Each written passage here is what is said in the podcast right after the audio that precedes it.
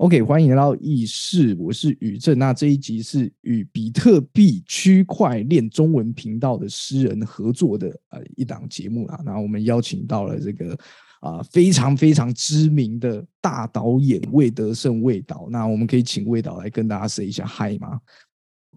哎，大家各位好，我是魏德胜，很高兴来参加这个节目。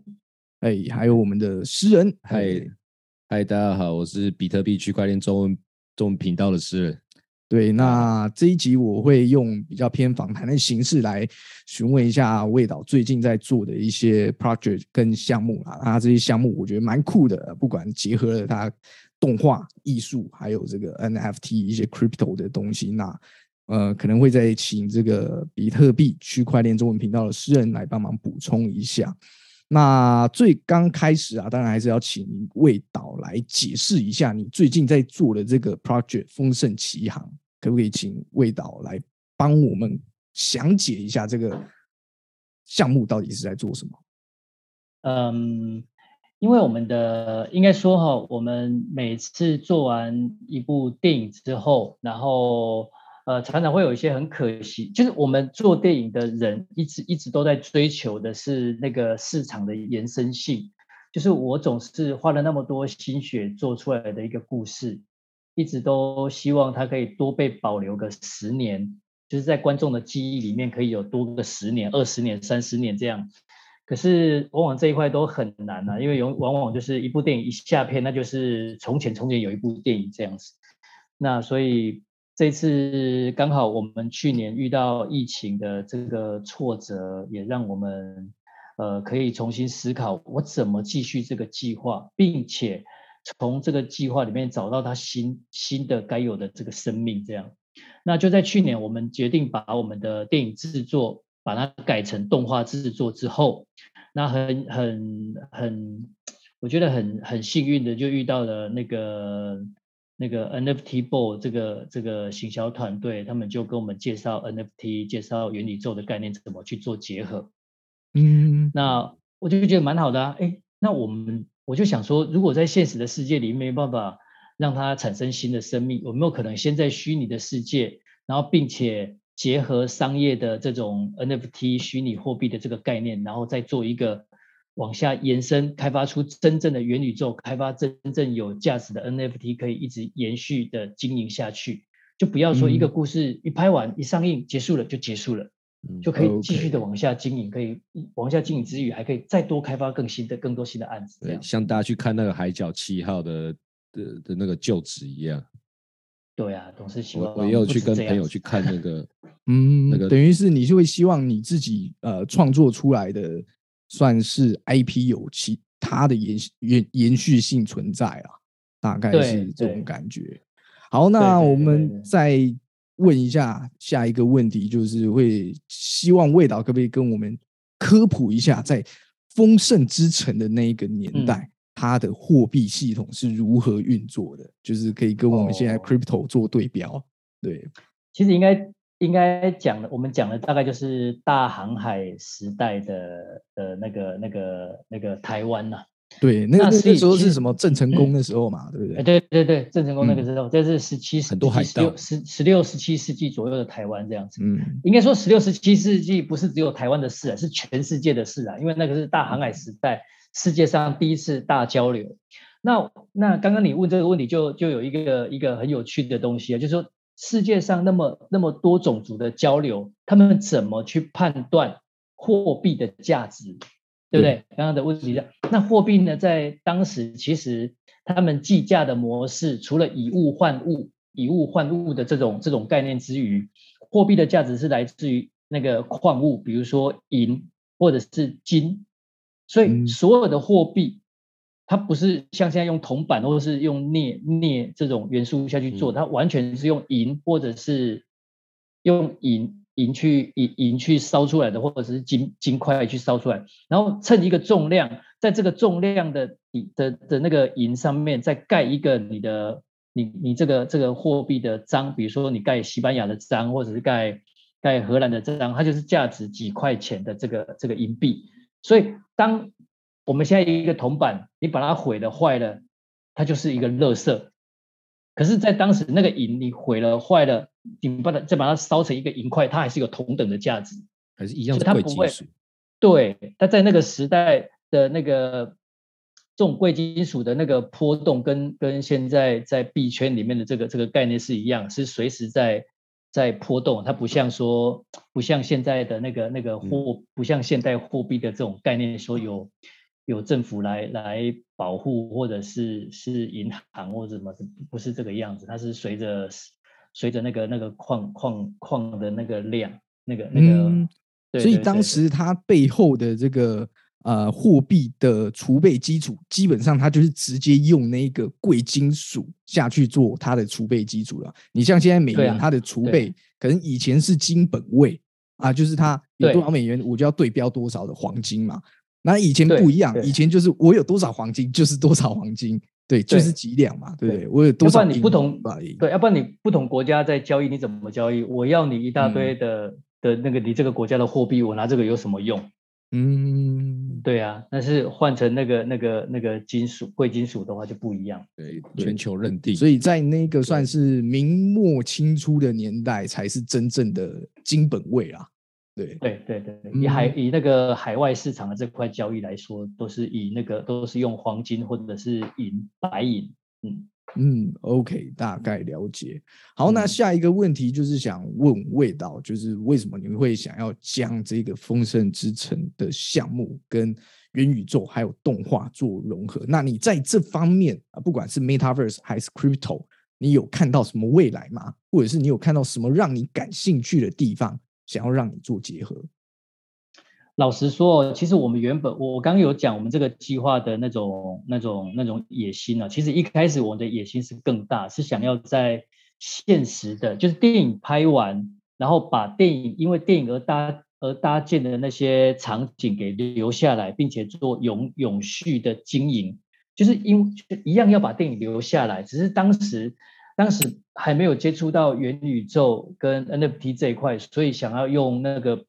呃，就是比较土质的方式，因为电影的拍摄，然后找一块地，然后把把要建的场景建在这个地上面，然后建完之后，将来这个地地就是我们的，我们去经营它，然后把它变成是一个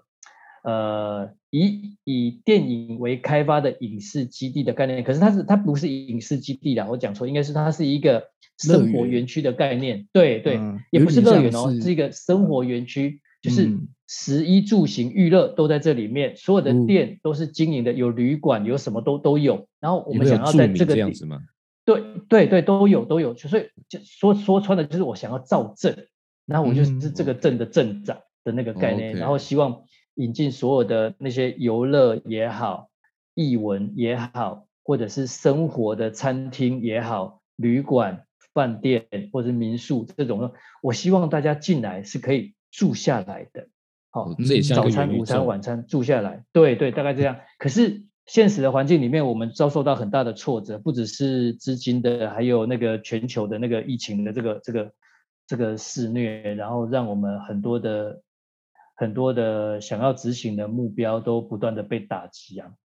说被打击啊，那个不是一不是不是一个月两个月的事情，那是总我已经熬了四年了。是到最后真的没办法，所以才有才才放弃，不是说一个月两个月就放弃，是四年土地都取得了就就放弃啊，放弃不得已的放弃。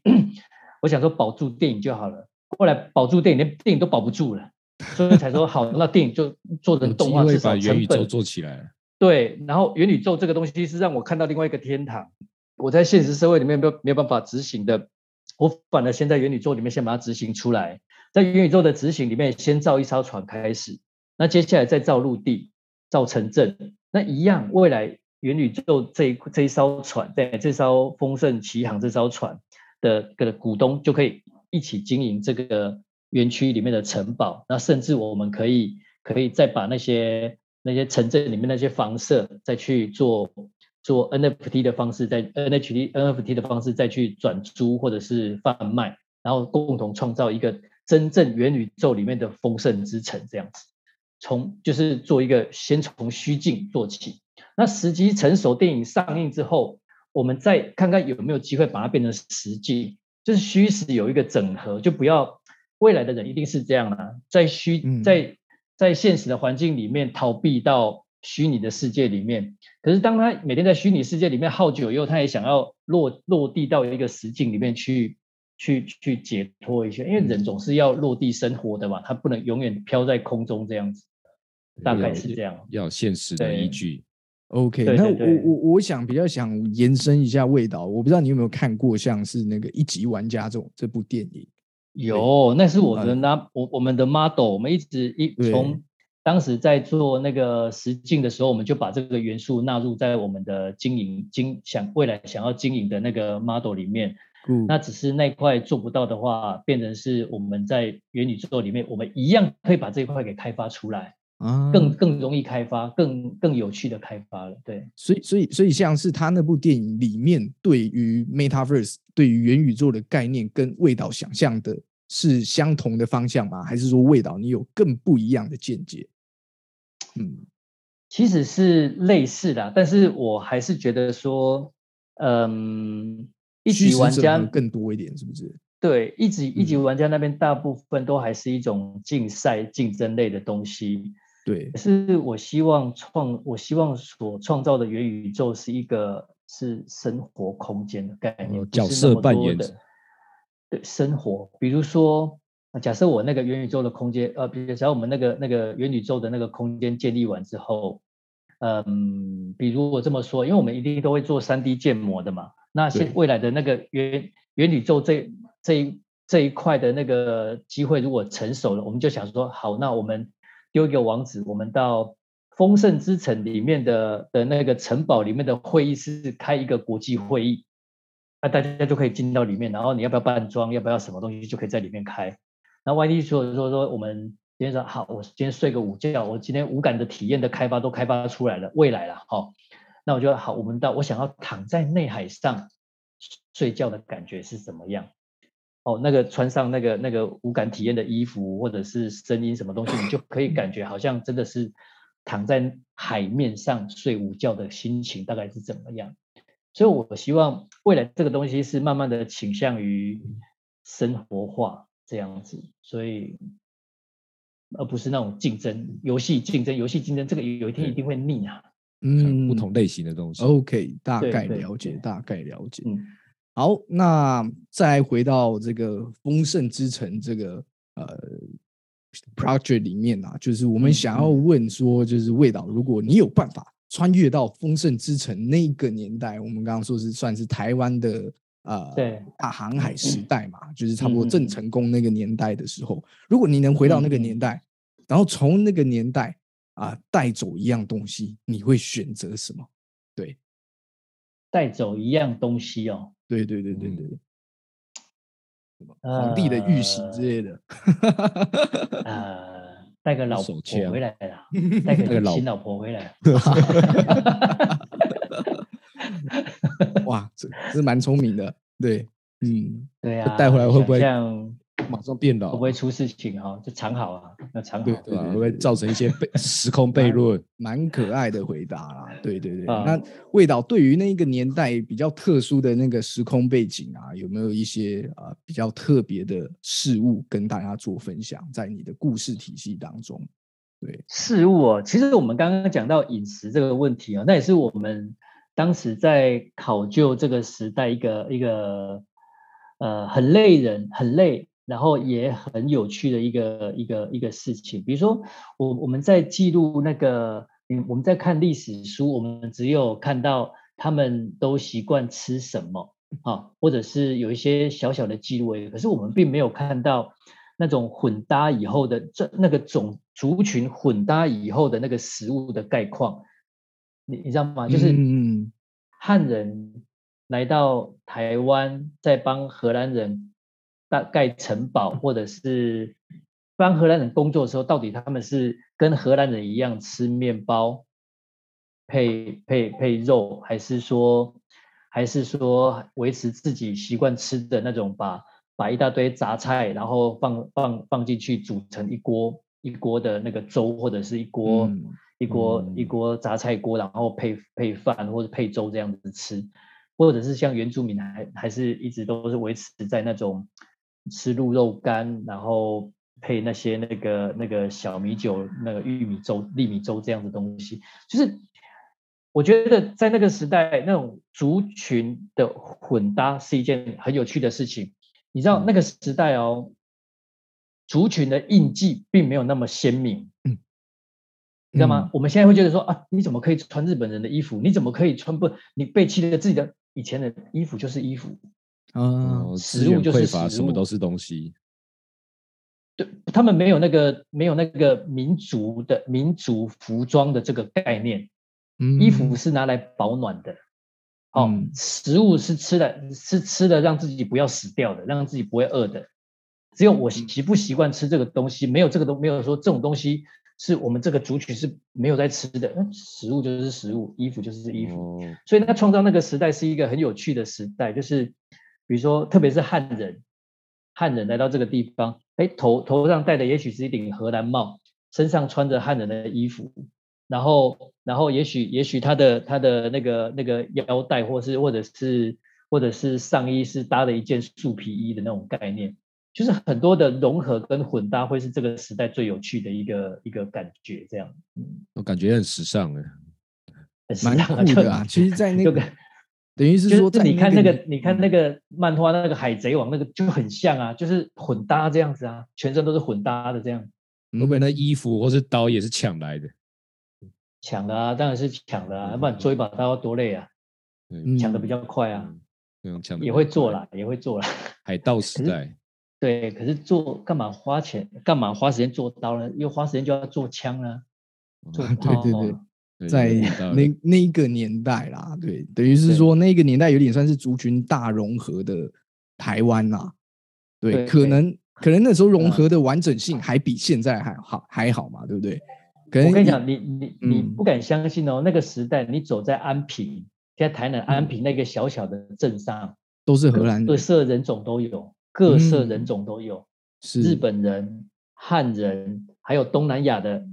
还有那个黑人、黑奴，黑奴也有，啊还有欧洲各国的人，还有嗯台湾本地的原住民族，都会集合在这个地方。你想那个多缤纷啊！比现在的台湾台北市更，你在先你走在路上还还难得看到一个外国人，你但那时候你走在路上到处都是外国人，嗯，对啊，嗯所以那时候的族群融合其实是比现在这个二十一世纪的台湾来的更完整，然后呃嗯更有那种感觉啦。对，对大家不会觉得违和。对，应该说没有到族群融合啦，嗯，但是一切以商业利益为主了。所以台湾的开场，其实很多人都会，我们从小都被教育说啊，台湾是以农立国，以农立国嘛，哈，其实嗯台湾是以商立国的，知道吗？啊是商业起家的，他从一开始就是就是来这边设商馆的，一开始就是来这边做贸易的。所以嗯台湾在当时十七世纪的大航海时代，台湾扮演是整个东亚最大的一个贸易转运站，没有国家，是不像中国泉州，不像日本的平户，不像那个那个东南亚的哪里，台湾就是一个无主之岛。哦，来这所以里就是来做生意的，嗯对来玩的。然后谁占了谁就是王，所以荷兰人就是很奇妙，每个人来都不甘愿的来，是，但是想但是来了以后都不走，是，对算是一个荒芜之地，然后大家在抢资源的感觉啦。其实我觉得有点像，像是目前整个 crypto 的生态，都是一个荒对啊野之地，然后大家在上面建造啊，或者是对。创造出一些属于自己的东西啦。由强者来制定嗯。规则，嗯，对，这个所谓荒芜之地哦，就是每一个来占来来这边占占土地人，一开始都是用这种啊，这就是一片荒地啊，这边也没有什么，然后原住民又凶，要这么干嘛？都以为是荒芜之地，可是这个台湾这个土地真的是宝岛，你知道吗？嗯，种什么长什么，而且它产黄金。因为以前我们说，你知道我们以前不是有那个那个那个那个有传说什么遥远的东方有一座金银岛，有没有？嗯，就是台湾。台湾是黄金岛、哎。啊，银岛是日本的那个那个那是哪里？九州还是哪？就是一个岛，银岛在日本，金岛嗯在台湾。其实台湾是产金诶、啊，产黄金诶、其实只是荷兰人那时候来台湾比较倒霉，一直一直找不到真正的黄金的的的的的卖矿这样子。九份，他他们没有去到金瓜石，被西班牙人占走了。应该说台湾的台湾的那个金脉有有好几条啦，可是最后一条最大最最最最后的一个是在九份金瓜石那一带。啊，所以他们他们一开始在占领北台湾的时候，然后他们其实后来被郑成功赶走以后，他们还留在北台湾，一直要寻，一直要开发金矿跟搞贸易。但是到最后，毕竟他们到最后还是找不到黄金呐，就以为台湾真的没有黄金了这样，所以他们不到一年两年就撤了。撤了以后，我 在日本时代，黄金开开采了几十万吨呢。是是是是，对。嗯，非常非常厉害。好了，那再问魏导下一个问题哦，就是在目前啊，整个呃网络时代的开发，然后又在这几年，差不多从一七一八年整个 crypto 大爆发之后，那再加上魏导现在的项目要跟啊整个 crypto 做一些结合，那魏导有没有兴趣啊去持有一些比特币呢？在现在这些年代，比特币或是其他的虚拟货币，你是怎么看待的？对。我当然，我们如果要有的话，当然是想要拥拥有那个大家都拥有的那一种啊，像比特币呀这种。嗯。可是太晚被我头脑太太愚钝，太晚被开发，进场太慢，现在价钱太贵。现在刚好是低点真的吗？可是我也穷，我不知道什么时候可以。好，那我再等一下下。哦，它就是跟你刚刚讲的大航海时代一样，它就是网络时代的黄金呐。所有东西都是以比特币作为定价标准的，这里没有人在看那些印出来的的其他币，就是看比特币。好，等我，等我，等我那个作为船长，资金进场之后，我就我就。我就开买这样，对，这是一个冒险啊！比特币也是一个，也是一个奇航。你搭上比特币这条船之后，它就会继续的往财富之路迈进。没，所以它将来一定是只会涨，不会就是不不管怎么跌，它终究还是会涨到高点，就对，涨到对啊，因为它是定价标准。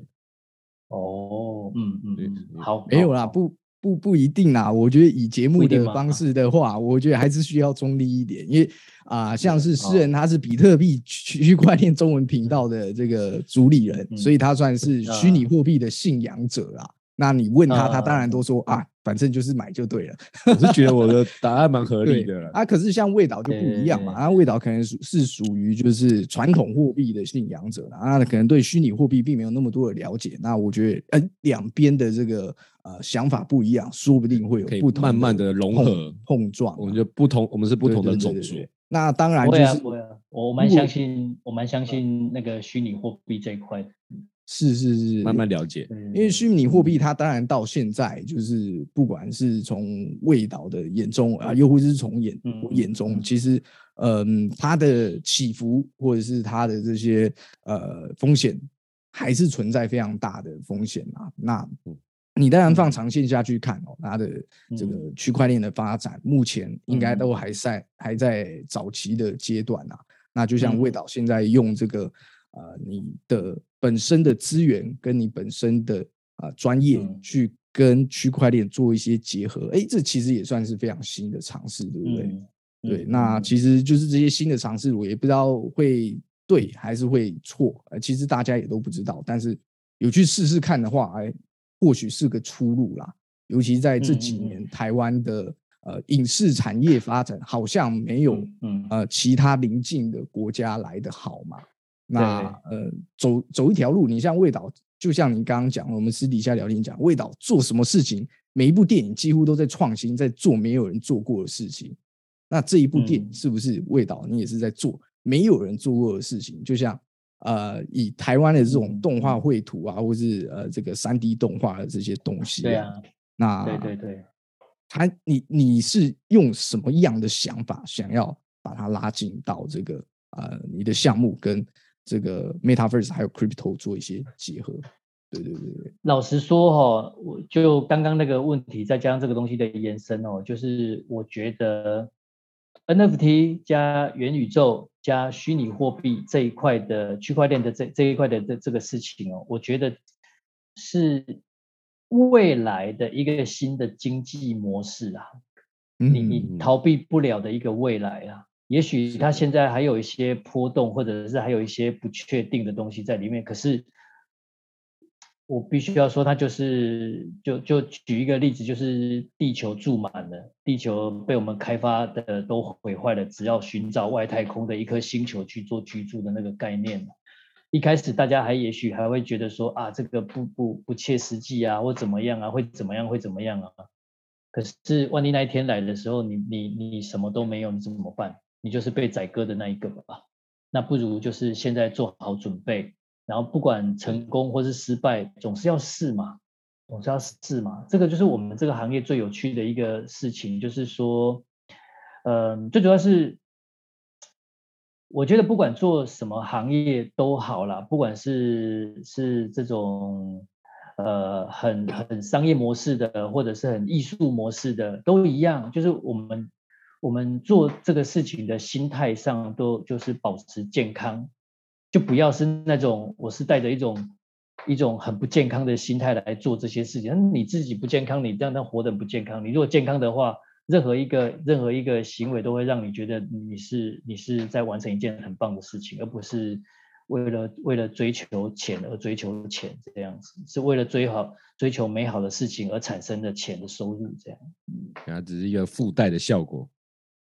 对对对。然后像我们玩比特币，追逐的完全就只是钱。对啊，那那玩这个东西，其实除了钱之外，一样是玩钱。可是怎么让玩钱这个事情可以附加更多的那个那个人文的价值，或者是各各种其他的啦，就是不要不要只是钱上加钱，钱上加钱，你不觉得很无聊吗？当然钱是很需求，钱是很有用，可是钱你你又不会花。又不会拿钱来好好享受你该享受的事情，然后一直在追钱追钱，而不知道追钱的目的到底是干嘛。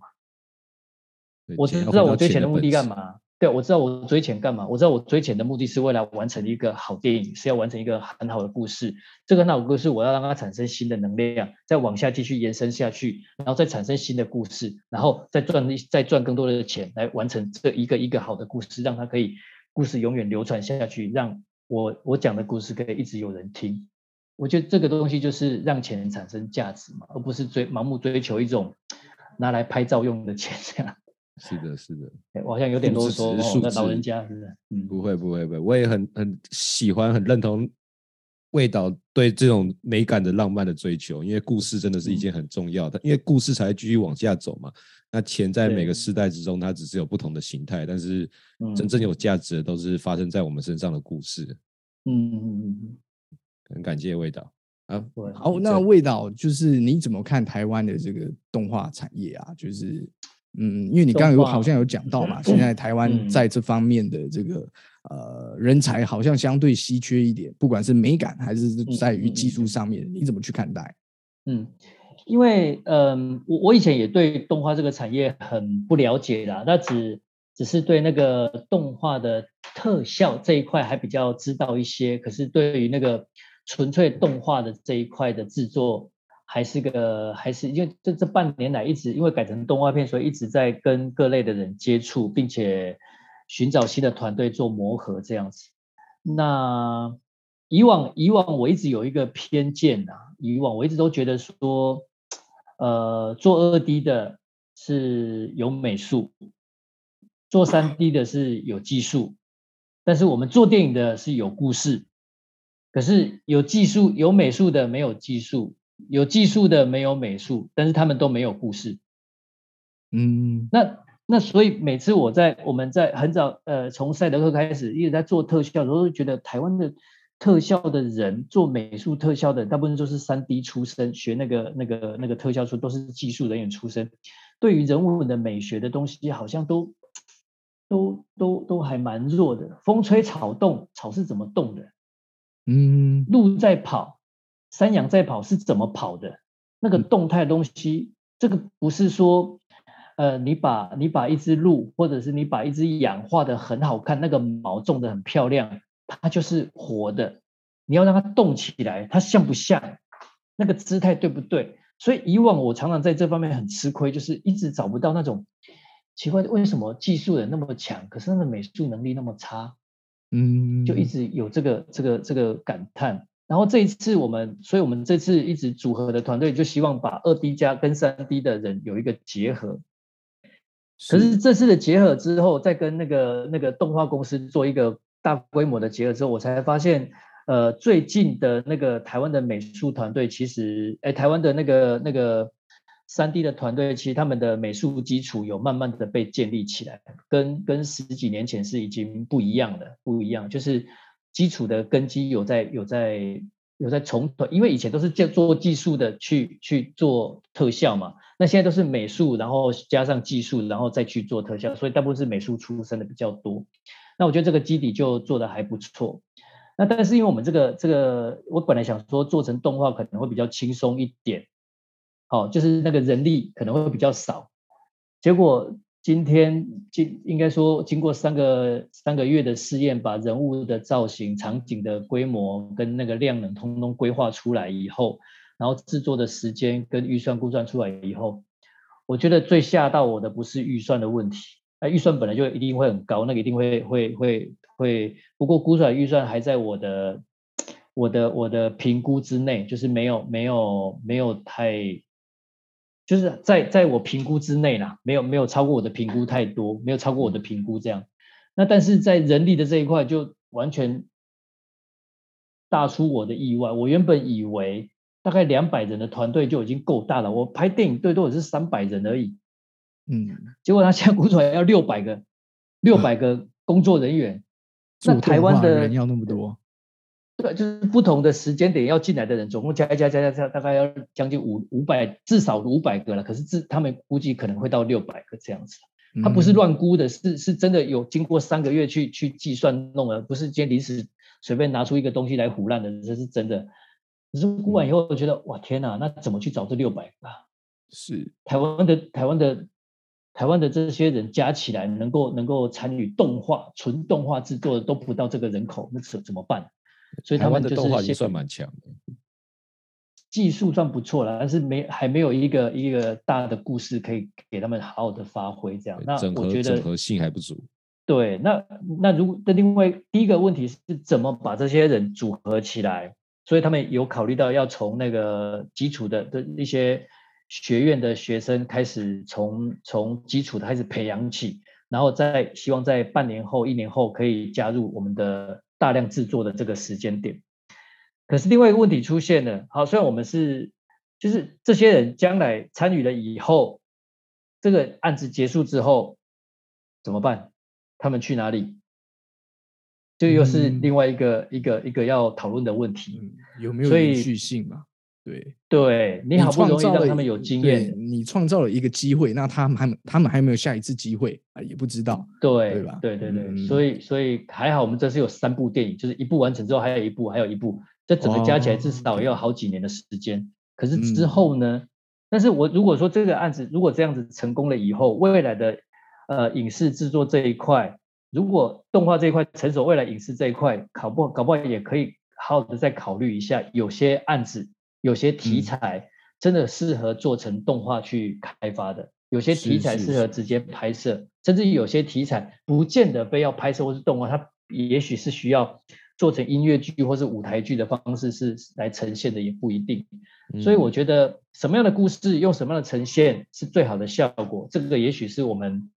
之后要好好的来考虑的一个一个一个事情。这样，嗯，OK，好了解。最后我们再请魏导来。呃，解释一下你们这一次 NFT 这个 Naviverse 的计划，好不好？嗯，好。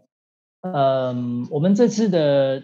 计划呢，我觉得还蛮有趣的。就是说，呃，我们除了把电影里面的的四个主要角色、四个主要角色、四个主角，把它做成喜怒哀乐，甚至不同的服装搭配的那个那种那种。卡通式的那个、那种、那种、那种图像来做，就是其实我们概概念是说，那个他手上会有一个一个一个票，那个票虽然是船票，可是那个船票并不是并不是你可以上传的根据，而是你有经营这个船的的那个那个那个权利，那张船票的概念。所以除了这个图像之外，我们还跟那个安普音乐还有侯志坚老师那边，他们会创造出属于这些图像该有的那个那个特殊的音乐，不同族群、不同的心情的这种音乐，给不同的图像这样子。然后最重要的是，我们跟光合感知合作，创造一个那个那个十七世纪的一艘。大商船，荷兰商船，西洋船。然后我们除了我自己，我们自己的电影跟跟这个计划，我有个船长是属于属于我们的。那甲板是共用的。然后每一个拥有 NFT 的人，除了拥有那个图像图像之外，还有音乐之外，最重要是还有你拥拥有一个独立的船舱，是属于你自己的。你可以在在这边把这个船舱当做是你的仓库收藏的地方。或者是当成是一个经营社群的一个空间，或者是当成是你要做电商贩售一些你想要贩售的商品，或者是你要在这边经营你的 NFT 的那种那种贩售也可以，或者是这个地方是你的一个对对对对对对对对，是你的展演的舞台也可以，对对，大概是这样子。那同样一艘船，所以我们总共这次有总共发行了八千多个多个那个多张八八千多张那个那个 NFT，然后。你你可能会想说啊，进去的船舱，你进去这个，你就会进到你该有的船舱里面去，这样子，大概是这样。那我随便你规划。那目前我们设计的三个船舱的那个那个样式在里面，大概还是会留很多的空间给各位去使用啊。那我们最近也把那个我们我们在做动画的时候，呢，本来就是会把很多的道具也好，建筑材料。桌椅、家具或者是一些服装，都会做成三 D 的模型嘛？那那些东西未来我们也会不断的增加，放到我们的库房里面，让每一个拥有 NFT 的人可以来我们这边自由索取你要的、你要的这些这些道具的的三 D 模型，去去摆设在你的船舱里面去去去弄，而且你是。我常觉得说，这个未来你可以把这个船，这个你自己的船舱里面当成是一个你办家家酒的地方，你自己去组合。哎，我要把它今天要盖成一个什么样子，明天要盖成一个什么样子啊？大家等我啦，等我们那个建嗯建好多少模，我就会丢多少进去，让大家可以在那边索取使用这样子啊。最后我觉得会是一个有一个目的地嘛，所以这个船会停下来吗？他一直都，他应该说他会随时往世界各地去，只要有人包场，比如说啊，我想要到，呃，把船停靠到北海道，因为现在的螃蟹季，我在那边办个办个办个帝王蟹的那个水产的一个季节，那我们就是付付费甲板甲板付费，然后我们就开到那个地方，跟让让整个景观是北海道的景观，让你那边做做你的商业贸易东西，或者是。但这个这个收费的钱呢，我们就会作为那个公共，就是共享使用，就是拥有八千多个 NFT 的这些这些船舱的经营者来共享这些广告收入的这这个这个东西，这样就是其实我觉得我们也是一个共共享的一个一个一个一个概念，它不是说啊钱钱这个要钱那个要钱，可是钱收进来，除了扣除营运费以外，其他都是大家共享。这样有一个共同参与的一个生态经济，这样。对对对，然后最重要的是，我们接下来还会继续的建立那个内陆陆地的部分，我们会真的把城堡盖出来，真的把那个那个城镇造出来，码头造出来。未来我们的元宇宙不是只有一艘船，船只是一个开始，未来我们还要还要有停泊的港口，然后有城堡，有城镇，然后随时可以准备出航这样子。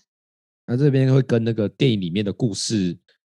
它是会有连接的的部分，还是只是有背景而已？当然，当然有连接啊，有啊，有连接啊，对啊。故事里面会有人死掉吗？啊？故事里面的剧就是剧情有是有是有会有会有死死人或是暴力的这些剧情吗？当然了，当然，那 是一个，那是元宇宙里面。要走到哪个部分的游戏游戏类型，有很多可以想象空间都存对对，我们其实也有开发一款，我们自己有开发一款那个手游的东西啊，未未来也会结合跟跟我们这个这个船舱的拥有者有一个有一个紧密的结合啊。然后我们也有跟那个 Sandbox 有合作嘛，那未来我们当我们那个园区的这一块建造好了以后，搞不好我们可以开发更多。有趣的那个那个互动游戏可以让大家参与，并且往外开、往外扩张、扩张我们的那个那个。最主要这是一个大家都可以进来的，但是只有 N 有拥有我们 NFT 的人才有共同经营、共同分享的这个这个这个权利，这样子。嗯，OK，等于是说啊，拥有 NFT 的都算是你们的股东啊。对对对对，啊，这样有点算是做募资啦，做创投的感觉。对啊，大家都一艘船啊，对啊，蛮酷的。哎，那可以请问一下魏导，你们这次发行 NFT 的这个区块链是发在什么链上面吗？呃，比方说是以太链还是呃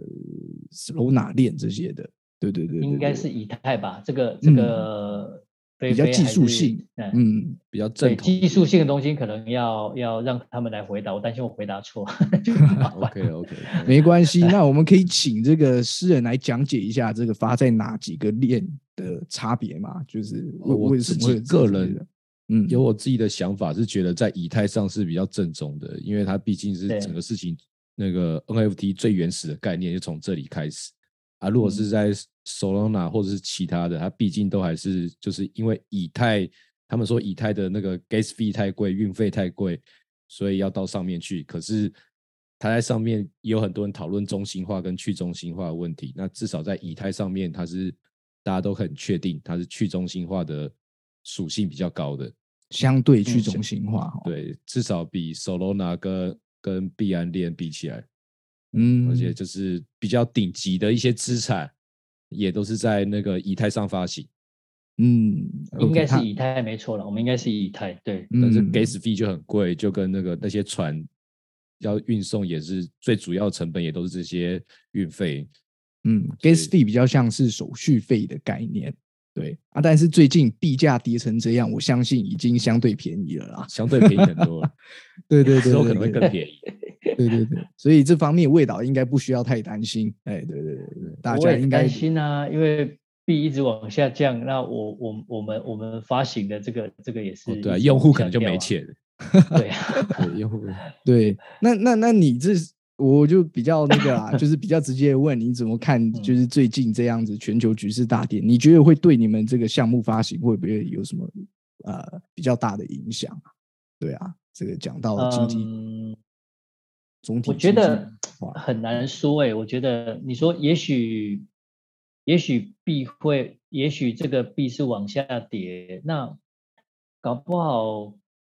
买的人会比较愿意买，还是比较不愿意买？这个我也不知道每个人的心态怎么样。但是对我来说，我觉得不不不去看这么复杂的问题了，因为起起落落这个事情好像。难度太高了，对呀，对，你也做好自己可以做的，对，没关系啦，我就直接帮那个味道下下一个结论啊。那现在就是，哎，原本可能以太币可能是呃很贵的情况下，那你要支持味道，你要买这个 Naviverse 是相对贵的，但是现在，嗯，你的币价跌成这样，哎，你真的喜欢这个东西，你真的喜欢 Naviverse，你真的喜欢这个故事的话。你的入手成本也就相对低，非常非常多啊！对对对对，所以其实是可以，嗯。嗯，如果你是真心喜欢，你真的相信味道所打造的这个呃没 Naviverse 的话，啊，你真的想要进去一起玩，你想要成为共同的呃建构者跟建造者的话，其实刚好现在币价跌的情况下，是一个非常好的进场点啦，就是会让你投入的资本相对少一点点。那当然也不是说你一定要靠这个赚钱啊，或者是怎样子的，而是说你要进去去感受一下啊，它带给你体感上面的享受，感官上面的享受，对不对？嗯嗯嗯，它比较偏向娱乐的感觉啦，对，嗯，生活啦，我还是希望大家用生活的概念来来看呢。OK OK，好了，那今天节目也就差不多聊到这里啊。那非常感谢味道，哎，非常感谢诗人啊，来跟我们一起解答这一次味道的这个啊 Naviverse NFT 的计划。那最后，这个味道有没有要在这个顺便广告一下这个 Naviverse 未来啊？有没有什么对需要推广的？呃，我们目前的进度应该是三十号嘛，三十号我们要做那个呃白名单的 Meet 这一块，然后 OK，六月二号就会正式正式的做发行，大概 OK 这样，希望大家都可以。支持这样的一个计划啦，但是我这么说哦，不是不是我在哭穷要大家给我钱，不是这个意思，而是我觉得一个好的计划需要大家共同参与，把它炒热，就好像一个市场，一个市场，我摆一摊摆两摊，那这个市场一定会自然垮掉啊。可是一个这么好的市场，如果大家都可以来这边经营的话，那这个市场不就是会热吗？热了以后，我们可以创造更多的商机，可以不断的加入这样子。对，问题在电影，嗯。啊？什么？我我很期待电影出了。电影你不用，你放心，那是我的本业，那是我最基本一定要保住的东西。这样子，对对，非常期待。OK OK，好，那还是感谢这次味道的啊这个访谈跟参与啊，也感谢诗人这次的补充跟回答。那这集节目就先聊到这里哦，先这样，哎，跟大家说声拜拜。啊，谢谢大家，拜拜拜拜，谢谢，拜拜，拜拜。